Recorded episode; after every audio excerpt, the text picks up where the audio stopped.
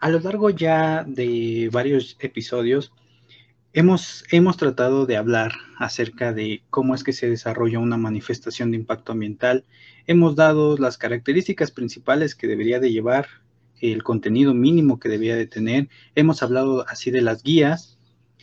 Eh, al igual hemos hablado de eh, el capitulado, de todo lo que debe de llevar. Sin embargo, no hemos hablado mucho acerca de la autoridad que se encarga de evaluar esta, este documento, este estudio, esta manifestación de impacto ambiental. También hemos mencionado acerca de, de Semarnat, que es la encargada, Profepa, de evaluar una vez en, en, en campo, una vez ya autorizada.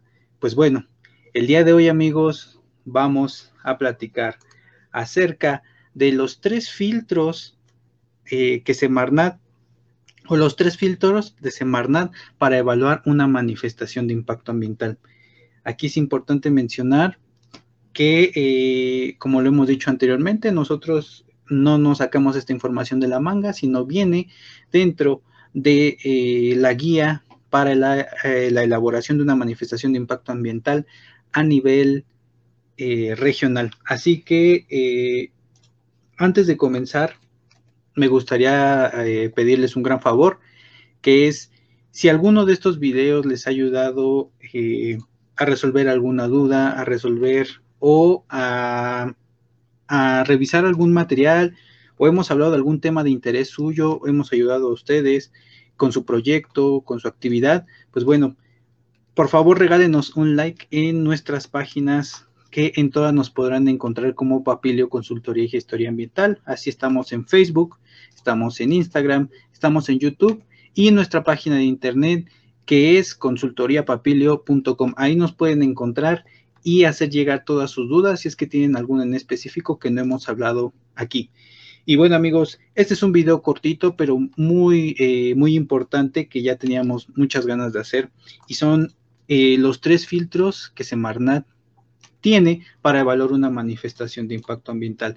Es importante recalcar, es muy cortita, es solamente una diapositiva, pero eh, si no cuentas con alguno de esos tres o si te quedas en el paso uno, ya no tendrás posibilidad de pasar al segundo hacia el tercero. Si te quedas en el segundo, al igual ya no tendrás posibilidad de tener el tercero. Y como nosotros decimos, como en la escuela, si no lo tienes completo, la maestra te lo regresaba y hasta que lo tuvieras completo, tenías oportunidad de entregarlo.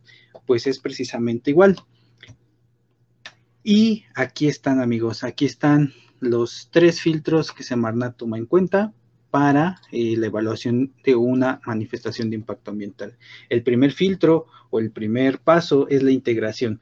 Este es el cumplimiento de los requerimientos administrativos que es el expediente completo. El expediente completo igual lo podrán encontrar dentro de la guía y eh, poder verificar cómo, eh, cómo es que debe de venir el documento, tanto en contenido como a la hora de entregarlo eh, en ventanillas en Semarnat.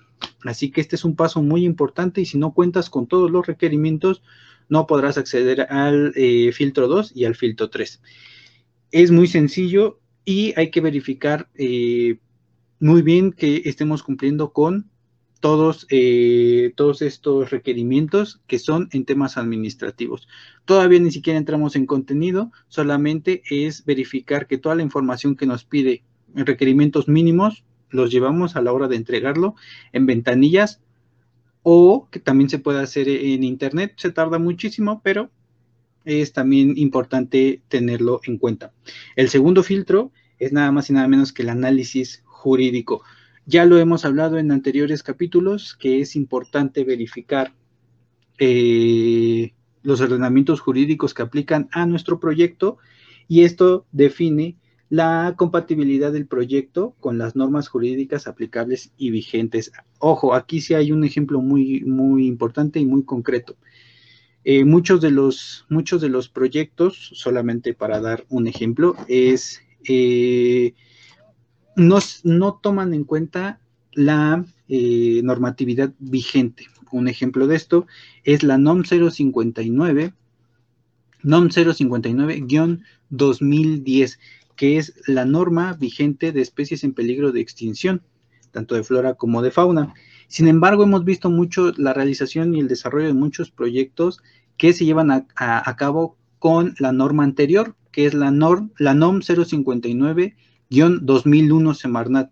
Ojo, esto es importante porque ahí estamos incumpliendo con este segundo filtro y eh, podemos ser acreedor a ya no pasar al tercer y último filtro. Entonces, este paso también es importante. Al igual, otro de los puntos importantes es el, eh, artículo 28, así como el, el, el, artículo 28 de la LEGEPA, como ya lo hemos platicado, y el artículo 5 de su reglamento en materia de impacto ambiental. En cuanto al tercer filtro, es el análisis técnico. Ahora sí, ya pasamos al contenido desde el filtro 2, pero en el filtro 3 es ya a profundidad.